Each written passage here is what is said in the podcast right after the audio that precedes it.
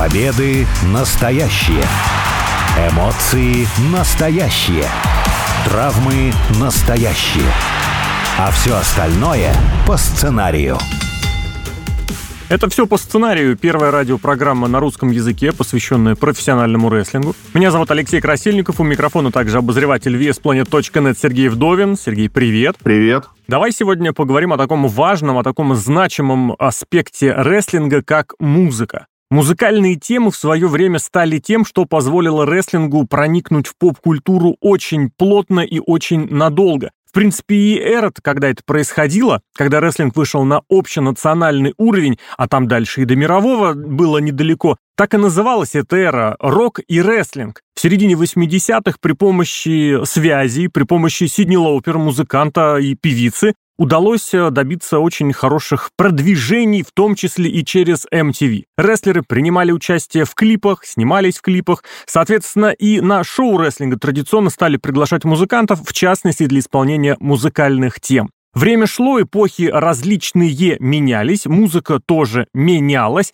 как по стилю, так и по, ну как сказать, по происхождению, что ли кто писал музыку для рестлинга, чья использовалась музыка для рестлинга, каким образом ее оплачивали, это все тоже очень и очень важные моменты. Я думаю, сегодня мы некоторые аспекты осветим, и я тебе хочу первый вопрос задать о том, в принципе, вот какое исполнение музыкальное, на твой взгляд, для э, рестлинга более уместно? Это какие-то композиции, которые уже известны. Так было в 80-е, когда э, закупали для топовых рестлеров, оформляли, точнее, права на исполнение очень известных песен. Или когда берутся бесплатные, ну как бесплатные, относительно бесплатные малоизвестные песни, как вот для реклам, допустим, покупают иногда песни или для э, сериалов, для киношек, просто чтобы вставочка была какая-то. Или же вот как в последнее время в WWE и All Elite Wrestling стали вообще нанимать своих композиторов и писать, продюсировать полностью, стопроцентно свои песни. Какой у тебя здесь? Что у тебя здесь в приоритете? Ну тут, видишь, надо подумать, зачем все это делается. Вообще, музыка для рестлера, когда рестлер выходит на ринг,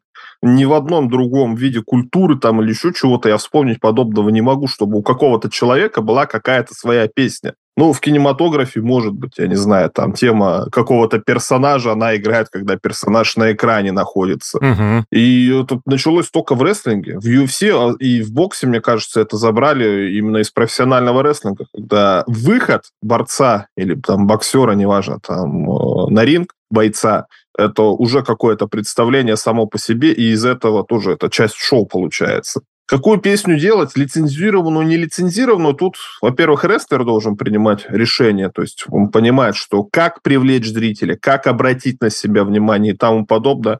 Ну и, во-вторых, все будут решать деньги, потому что хватит денег лицензировать песню какую-то, не хватит денег лицензировать mm-hmm. песню, потому что Шоу рестлинга выходит каждую неделю. Рестлер тоже, как правило, выходит на шоу этом показать себя каждую неделю. Чтобы крутить какую-то песню каждую неделю, надо платить автору песню какую-то денежку. И если песня какая-то очень популярная, то и денежка, соответственно, будет какая-то большая. Стоит ли тратить на это деньги? Если можно записать что-то свое, ну, наверное, нет, потому что можно, когда у тебя есть свой композитор, ты можешь поговорить и с рестлером, и с продюсером с каким-то, и с руководителем, чтобы понять, как это все лучше сделать. Поэтому, конечно, лучше делать свою. Ну и плюс ты производишь сам контент, ты этот контент можешь потом выставить на эти площадки, там на YouTube, на Spotify и тому подобное, и сам уже зарабатывать деньги со своей песни, а не то, что ты платишь деньги за то, что ты используешь чужую песню. Но, с другой стороны, таким образом ты лишаешься неких связей и ассоциаций, ну, с какой-то, с большой, э, с поп-культурой. Потому что, ну, если песня известная, если она уже трещит, э, трендит, трендит в хорошем смысле слова, во всех смыслах слова, по миру, у тебя сразу же, как у рестлера, будут готовые ассоциации с чем-то, что в этой песне содержится. Или, допустим, если эта песня была в каком-нибудь кинофильме или сериале, ты тоже можешь сразу же задать настроение,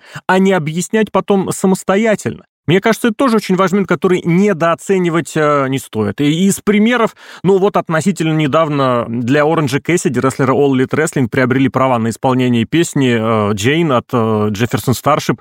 Моя любимая песня, это так, минутка личного вообще. Но и благодаря этому сразу же намного проще и без каких-то вот э, дополнительных усилий передается ассоциация с тем кинофильмом, на персонаже которого основан образ Оранжа Кэссиди. Только заиграли первые ноты, ты сразу понимаешь, а, это вот этот самый фильм, это вот этот самый персонаж. Персонажа, кстати, актер э, э, Рад исполнял, достаточно известный, да, в особенности сейчас, после э, фильмов, где он снимался во вселенной Марвел. Ну, хорошо это или нехорошо, тут надо подумать, потому что либо ты делаешь что-то уникальное для себя, продаешь себя как uh-huh. рестлера, когда играет, когда разбивается стекло вообще на улице, ты ожидаешь выхода Стива Остина, нет? Ожидать не ожидаю, но в голове всегда стрельнет, о, сейчас, возможно, последует музыка. Стива Остина, и, собственно, он выйдет. Или когда звучит сирена какая-то, машина едет пожарная, ты ждешь, что сейчас приедет тебе Скотт Штайнер и будет учить тебя математике. То есть, когда песня ассоциируется с рестлером, это гораздо лучше. То есть, ты уже понимаешь, что это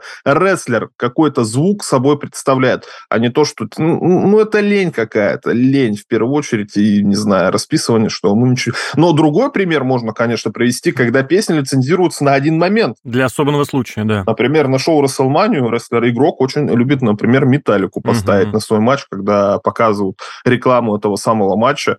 Вот это смотрится, да, когда один раз. А до этого, если бы постоянно играла металлика на выходе игрока, тогда бы уже не так это все смотрелось. Хорошо. Слушай, я тогда тебе такой вопрос задам. Какую самую известную тему из рестлинга ты назовешь? Ну вот самую известную, которую знают все фанаты рестлинга. Джон Сина.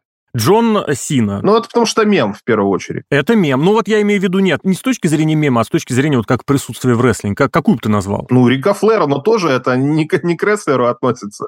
Тоже потому что это самое. Чужая песня. Но зато как она раскрывает вот этот, э, ты так говорил, Заратустра, насколько ты сразу понимаешь и сразу преисполняешься всем. Кстати, тоже связано и с другими поп-культурными феноменами. Она использовалась не только в классической музыке, то есть, ну, точнее, ее не только в залах для классической музыки исполняли. Вот ты упомянул музыкальную тему Стива Остина. У него же песня была, ну, фактически исполненная одной из самых известных групп своего времени. То есть э, для него закупали права на эту песню и э, договаривались с группой. Тот же игрок ассоциируется с музыкальными композициями Motorhead, которые точь тоже для него и записывали, и исполняли. А насчет самых известных я бы тебе еще NWO привел в пример. Э, Халк Хоган. Кстати, вот мало кто Халка Хогана будет ассоциировать с теми песнями, которые, наверное, в его самые золотые годы его выходы сопровождали. Мало кто знает, что эта песня «Eye of a Tiger» из «Рокки 3» А, Халк Хоган использовал ее во время своих выходов к рингу, в том числе на Расселмане. А потом, уже в 90-е, когда он совершил тот самый знаменитый поворот на темную сторону и основал новый мировой порядок, он выходил под э, Джимми Хендрикса. Более того, у самого нового мирового порядка музыкальная тема — это комбинация, набор фрагментов из песен э, Джимми Хендрикса. Фактически самые известные композиции, получаются, как раз пришли извне. Кстати, в 90-е и в конце 80-х вообще тренд был на то, чтобы а, взять какую-то популярную песню, что-то в ней изменить, и уже у нас получается другая песня, и, соответственно, мы это используем. О, да, в 90-е. Это использовалось очень часто, но, опять же, хорошо это или неплохо, вот я из тех времен, на вскидку, но мне что-то сложновато будет вспомнить такое, чтобы запоминалось. Погоди. Зато когда в конце 90-х, Погоди. особенно в WWE... Не вспомнить какие, вот эти копирующие песни? Да. Я абсолютно убежден, что это не так. Ты совершенно точно вспомнишь сразу же песню Рейзера Рамона. Я абсолютно в этом убежден. А это ремикс на одну из песен, э, слушай, Eagles, Eagles, да. Ты абсолютно точно вспомнишь э, музыкальные композиции Даймонда Далласа Пейджа и Ворона из WCW. Это откровенные ремиксы на Нирвану. Ну, просто здесь э, давай все-таки одно от другого отделять. Нет, Ворона, кстати, DDP я не вспомню, на самом деле, вот так на скидку. Угу. Это все мимо меня как-то прошло, хотя э, диски с записями тех самых тем-то у меня скачаны, я их слушал неоднократно. Уверен, ты услышишь, сразу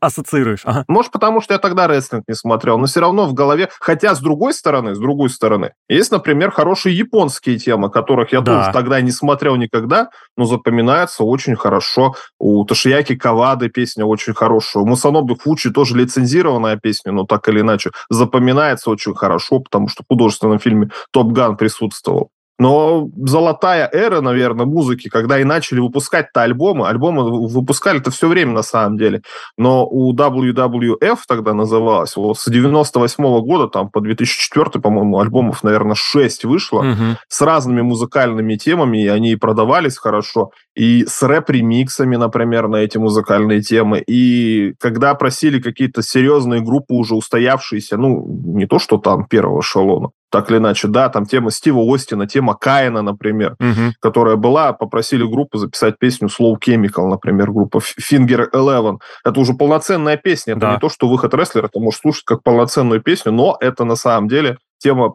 рестлера. Вот тогда вот золотое время было, и там можно перечислять очень много очень хороших тем. Что тогда скажешь про эру, которая настала вот как раз в конце 90-х, которая пришла на смену, можно сказать, вот тем выдумкам, когда брали песню, меняли 2-3 аккорда, 2-3 ноты, и песня вроде как начиналась своя. Вот я привел в пример это знаменитые темы Даймонда Далласа Пейджа, Рейзера Рамона, Скотта Холла, а, Ворона. Это просто те примеры, которые, наверное, самые-самые яркие. Когда брали генеричные, ну так, условно генеричные, случайные темки из библиотек, из огромных библиотек, то есть закупали песню, которую написал малоизвестный композитор, она просто висит вот где-то в библиотеке или в какой-то продакшн-студии, на нее оформляют права, и она идет в народ. Ну, несколько тоже известных, суперизвестных рестлеров выходили на ринг именно под такие песни. Ну, «Братья Харди», наверное, один из самых известных примеров, потому что их музыкальная тема настолько всем понравилась, что ее потом даже перестали брать, э, или наоборот, как бы это правильно, точнее сказать, ее, если слышали в других направлениях, потому что, например, ее брали в рекламу, я абсолютно точно знаю какую-то своего времени, в нескольких сериалах она появлялась как музыка фона,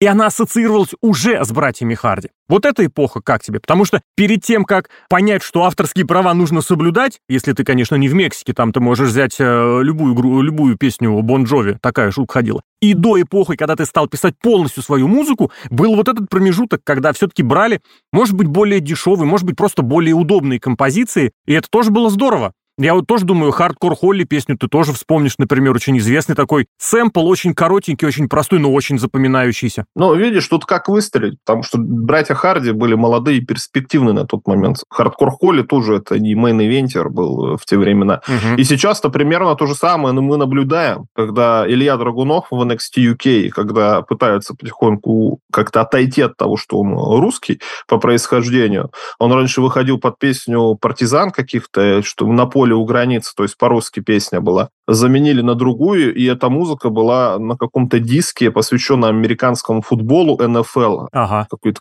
казацкий э, танец, то есть там такая веселая музыка, но это тоже типа свободная библиотека, где эту песню может кто угодно купить. То же самое в NXT сейчас. Вот у Джованни Винчи песня такая немножечко футуристичная с телеканала Fashion TV. Тоже свободно, ну как в свободном доступе, тоже из библиотеки песня тоже запоминается. То есть тебе не надо тратить деньги на продюсирование какой-то музыки, если ты можешь найти, она подходит. Сейчас все хорошо в интернете находится. Тогда то же самое для каких-то не main eventer ов, это можно было спокойно использовать, а потом уже, если что, допилить какие-то моменты. Вот, допустим, вспомним тему Рока, угу. как она претерпела изменения, с чего она начиналась, но вот этот вот риф... Вообще не с Рока, да. Он остался до конца, начиная там с 97 -го года, так он продолжился до 2002-2003. То есть это можно все развивать. А зачем тратить для рестлера, который через полгода, ну, не получилось, либо будет изменен гиммик, не знаю, хотя, опять же, примеры положительные есть. Например, э, если ты помнишь рестлера Эзикиэля Джексона, у него такой рэп был на выходе. Угу. Это была тема для Brawl for All 90 какого-то там 98 ну, да. или 99 -го года. Это угу. были отдельные шоу. Они просто этот риф взяли и на него наложили рэп. Или, например, с Куртом Энглом такая же ситуация-то, по сути, была, когда ему эту тему, она ему досталась по наследству. Ты имеешь в виду, ну, самая известная музыкальная тема, она была, как это сказать, до того использовалась различными рестлерами патриотического да. э, стиля американского, в том числе патриотом, кстати, его так и звали. А в TNA, кстати, потом, когда Курт Энгл перешел, ему сделали тоже ремикс на Red Rider, Lunatic Fringe, очень, очень хорошая такая красивая песня из 80-х и была переделана. Тоже, кстати, весьма неплохо. Рэпером, кстати, трейдмарком, который является двоюродным братом Джона Сины и исполнил для него его музыкальную, ну, спродюсировал для него музыкальную тему. Это так э, немножечко закругляя. Я бы здесь, знаешь, что сказал? Что для начинающих рестлеров, мне кажется, это очень хороший, удобный и удачный вариант. Потому что вот как э, пример All Elite Wrestling упоминали буквально пару минут назад. MJF, рестлер, который стал одним из самых известных рестлеров именно в All Elite Wrestling, он себе сам лично оформил права на одну музыкальную композицию. И вот он выезжает в какие-то Индии, он имеет на нее права. Ее можно включать, ее можно записывать куда-то, не знаю, помещать на те самые YouTube, Spotify, и у тебя будет юридическое основание, почему эта песня может и должна должна ассоциироваться с тобой. Ее не нужно вырезать из телевизионных трансляций, из э, эфиров премиум, шоу Pay-Per-View. Почему? Потому что есть права на исполнение этой музыкальной темы. И мне кажется, что это очень удачный вариант, потому что, в конце концов, сам рестлер, во-первых, может подобрать что-то подходящее ему по настроению, по гиммику, по образу, и, с другой стороны, потом уже это песня, эта тема будет ассоциироваться исключительно с ним. То есть вот тот самый обратный процесс перейдет, что если вдруг где-то каким-то образом эта песня будет слышаться, да, ну вот из серии как стекло, да, или арена, какой-то звук можно добавить в нее, она будет ассоциироваться непосредственно с рестлингом. Поэтому для начинающих рестлеров, мне кажется, это тоже достаточно удобный вариант, хотя в Индии все, естественно, берут какие-то супер-мега известные композиции, ну, чаще это те композиции, которые им нравились в детстве. Надо понимать, что музыка — это какой-то универсальный инструмент понимания понимание еще чего-то. Потому что, например, сайт, с которым и, и ты, и я связаны, westplanet.net, угу. большинство пользователей, которые приходили, приходили качать именно музыку.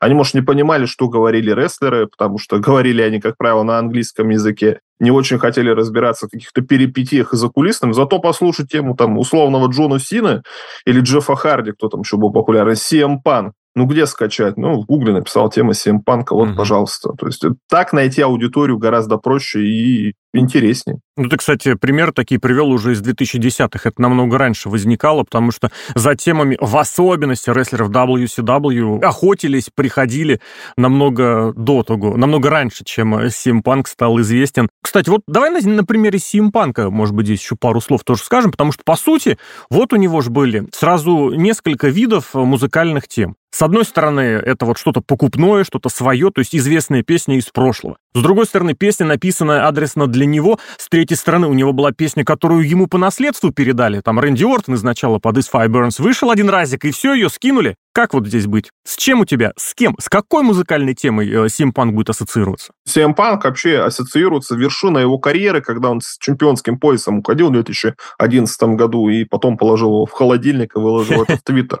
А песня тогда была This Fire Burns. Нет. То, что он захотел какую-то другую песню. Подожди, ты сейчас что? Да, все, правильно, правильно. Я имел в виду, что потом... На Money in the Bank он вышел. Да-да-да, там он вышел под This Fire Burns. Но сразу же после этого-то он как раз взял Living Color, вот. Cult of Personality. В том-то и дело. Я не понимаю, зачем. Просто какая-то хотелка или еще что-то, потому что песня CM Punk The Fire Burns подходила отлично. Он же был такой неформальный. Да. Жанр там музыки был такой современный метал, как это называется, пост-хардкор или что-то типа того. Ну, то есть современный. И песня-то при этом хорошая. Ну, поправят, если кому интересно нас слушатели, да. А как связан культов персоналити с CM Панком тогдашним? Ну, конечно, наверное, связан, да. То, что он суперзвезда, там культ личности, и песня об этом поется. Песня-то тоже хорошая на самом деле. Угу. Но лучший враг хорошего, как говорится. Если песня хорошая, то это как в КВН, знаешь, говорят, когда ты делаешь перепевку какой-то песни, а песня при этом хорошая, никто текст не будет слушать, никто не будет смыслы какие-то улавливать. Да, песня хорошая, но с всем панком не ассоциируется никак. У меня, например, с GTA San Andreas она будет ассоциироваться всегда. Да? Или с Guitar Hero 3, например, где она была, играли в такую игру. Но CM Punk все-таки навсегда, хоть и по наследству доставшийся, но все равно он из нее сделал в какой-то степени супер-пупер хит. Ну и что? Вот у нас сейчас эпоха, эра, когда большая контора, большая рестлинговая контора обязана, фактически обязана держать при себе какое-то музыкальное отделение, какое-то музыкальное направление, композитора, целую группу, саунд-продюсер, я уж не знаю, как здесь правильно назвать. Так было, кстати, в WCW в начале 90-х. У них были несколько музыкантов, в частности, Джимми Папа или э, Джимми Харт, кстати, они писали все э, композиции сами. В WWF тоже это пытались использовать, задействовать, но там очень быстро перешли на использование вот этих э, ремиксов, каверов, переделок, а потом появился Джим Джонсон, который написал уже сам практически столько музыкальных тем, ставших классическими, что и не перечислить. Сейчас вот тоже в WWE работает э, отделение, при котором есть, можно сказать, группа Def Rebel. До того у них была на контракте тоже, можно сказать, продюсерская группа, можно просто сказать, музыкальная группа, как это, CFOs, так, наверное, их можно назвать. У All Elite Wrestling есть э, Майки Рукус, продюсер, который тоже быстренько может наклепать очень многое. В TNA я очень хорошо помню, когда у них даже муж президентши, президента компании Серж Салинос исполнял некоторые музыкальные композиции, муж Дикси Картер, да, для рестлеров, которые выходили. То есть это что стало такой визитной карточкой, что ли? Ну, это, опять же, мне кажется, все в деньги упирается, потому что платить деньги за авторские отчисления не хочет никто. Ну, Тони Хану приходится, наверное, потому что у него отношения с рестлерами немножко другие. Если захотел Jungle Boy песню Тарзан Бой, ну, и я, кстати, не думаю, что она там очень дорого стоит. Угу. Он эти все самые, эту песню купил. То же самое с Уроджип Кессиди. Тоже не думаю, что какая-то старая песня 70-х годов если это не какой-нибудь Pink Floyd или Deep Purple, или Элвис Пресли или Битлз, стоит очень дорого. Ну, там, исполнители, если живы, тогда да, хорошо. А если нет, там же это, то они платят кому, как это называется, то лейблу. Да, лейблу. А лейблу по барабану, как правило. Я хотел напомнить э, вот эту историю о том, как Джейн появилась у Оранжа Кессиди, ведь э, далеко не сразу она появилась изначально. Не отвечала группа на запросы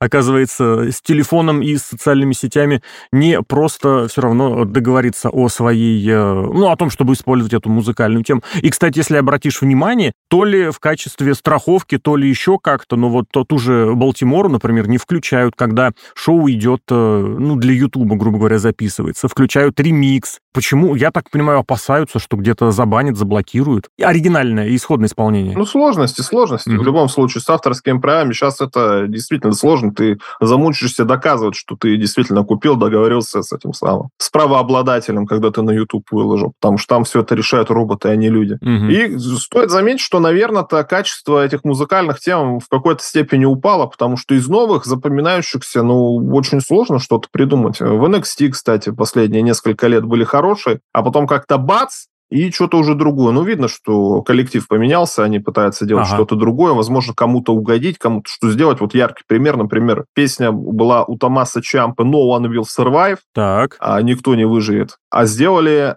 «Fighting for survive», буду сражаться за то, чтобы я выжил. Вообще позитивная повестка, типа, никто не выживет. Ну, стрёмно, что никто не выживет. Жалко, конечно. Ну, да. А тут я сражаюсь, чтобы выжить. Ага. Позитивная, но песня становится хуже от этого, потому что персонаж уже другой. Угу. Персонаж уже не такой, который будет всех убивать и уничтожать, а такой, который, типа, старается что-то сделать. Не знаю. Ну, и песня с этого тоже потерял, хотя могли бы сделать, по сути, то же самое, может, текст как-то поменять и тому подобное. И вот так вот меняется те, что были песни в NXT до 2020 2020 года, они же все, по сути, там поменялись кому-то. Домену Присту тоже у него хорошая песня такая была. Угу. В стиле видеоигры Castlevania или такая вампирская немножечко песня не песня, а даже музыка, тоже поменяли все это, и, и не запоминается никак. Ну, в последнее время есть хорошие песни, там у Брона Брейкера такая прикольная песня у, из NXT, у Джо Гейси, ну тоже, кстати, непонятно, это ему записали или он нашел где-то такую ага. песню. Это как с Брэем Уайтом да, было, да, кстати, да. тоже песня замечательная, под персонаж подходит отлично,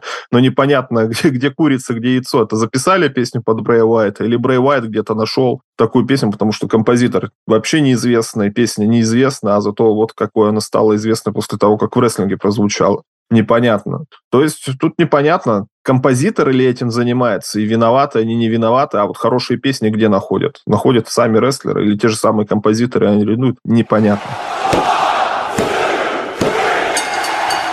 Ну и давай тогда, знаешь, вот от этой истории написания песен к финальной части программы перейдем, потому что самое, конечно, яркое для музыканта, для рестлера, это когда музыкальная тема исполняется вживую, в особенности, когда здорово красочно. А что, собственно, в качестве подвязки я хотел использовать, это Шински Накамура, которому написали вроде бы генеричную абсолютно песенку, то есть сэмпл, ну буквально, я не знаю, на сколько, секунд на 30, на 40, да, фактически он там повторяется. Ну, у него, может быть, да, у него, может быть, он был чуть-чуть побольше. Но вот там эпоха такая была, была середина десятых годов, когда вот этими сэмплами баловали. No Way Jose, вообще отличный, просто долбежка такая в голову, позитивная песня. Вот Шински Накамура потом, когда дебютировал уже в основном ростере, ты помнишь, когда он вышел со скрипачом, который это исполнил? И насколько это здорово, когда выключили свет, когда все это так было здорово представлено, подано. И вот как раз исполнение Брэйва. Это тоже было на одной из Расселманий. Правда, там еще не потемнело, поэтому вот эти вот, как их сказать-то... Светлячки? Нет, не светлячки. Я хотел вспомнить, кто такой Страшила, мудрый. Вот эти вот,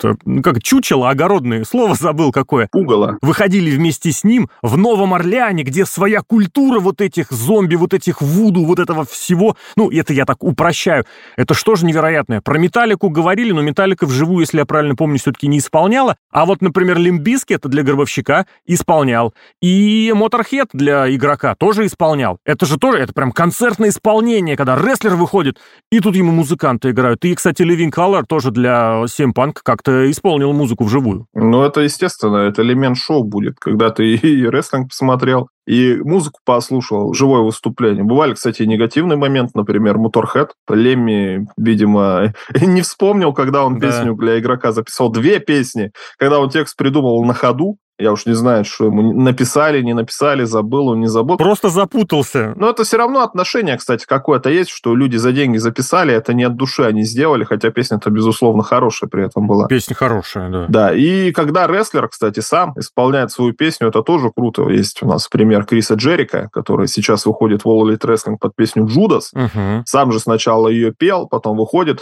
И самый важный момент, когда зритель может подпеть под эту песню, зритель чувствует себя причастным к этому. Кстати, на концертах тоже это часто используют. И заметь, кстати, в последнее время это начали использовать все чаще и чаще. Вот Крис Джерика, ну, там уже, на самом деле, Крис Джерика понимает, где надавить, потому что он настоящий рок-музыкант, певец-то. А с этим Роллинзом тоже, угу. казалось бы, тему изменили, но там можно будет поорать, попеть и сделать вид, что ты тоже причастен к этому. Но согласишься или нет, что с Джерика пример был как раз вот года полтора до момента нашей записи, за год, наверное, когда вот этот момент очень пережали, вот пере перегрели, и это выглядело очень натянуто и искусственно, мол, ну, пожалуйста, спойте для меня. Даже специально правила матча, помнишь, такие назначали, когда да. Джерика запрещено использовать музыкальную тему. Для чего? Ну, чтобы зрители, пожалуйста, спойте. Ну, ничего страшного, это же использовалось как раз-таки для этого. А зрители-то и не против. И момент хороший был. И на Ютубе можно кучу лайков собрать или еще что-то запоминаешься сделать. Угу. Запоминаешься получился? Мне кажется, да. Почему нет? Почему нельзя это использовать?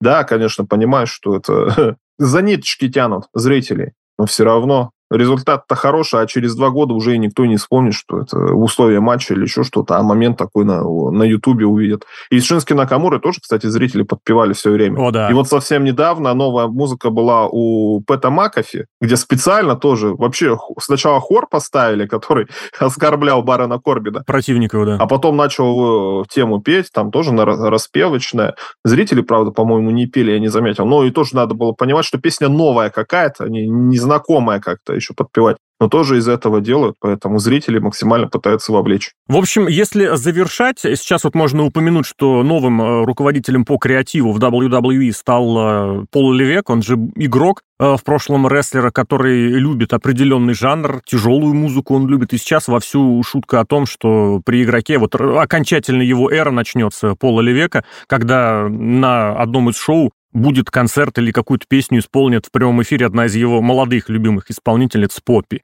Вот такая вот шутеха в ходу. А так, завершая, конечно, не в рестлинге придумали ставить музыкальные темы для выхода. Например, не только там вот это сопровождало. Ливерпуль, э, футбольный клуб, э, песню You Never Walk Alone сделал своей такой официальной, что ли, неофициальной, уже очень давно. Фанаты эту песню начали исполнять еще с 60-х годов. Потом она как-то немножечко закрепилась. Но действительно, и в, в хоккее тоже вот эти вот, как их правильно сказать, э, музыканты, которые на клавишах, на синтезаторах играли еще с древних времен, разные вещи наигрывали. Это тоже изобретение далеко не рестлерское. Но в рестлинге это действительно возведено в какой-то определенный ранг, это стало особенным видом искусства. Музыка может, конечно, нравиться, может не нравиться. И в разные эпохи действительно она по-разному в этот самый рестлинг поставлялась. Но без музыки рестлинг представить невозможно. Алексей Красильников и Сергей Вдовин. Это все по сценарию. Сергей, благодарю. Пока.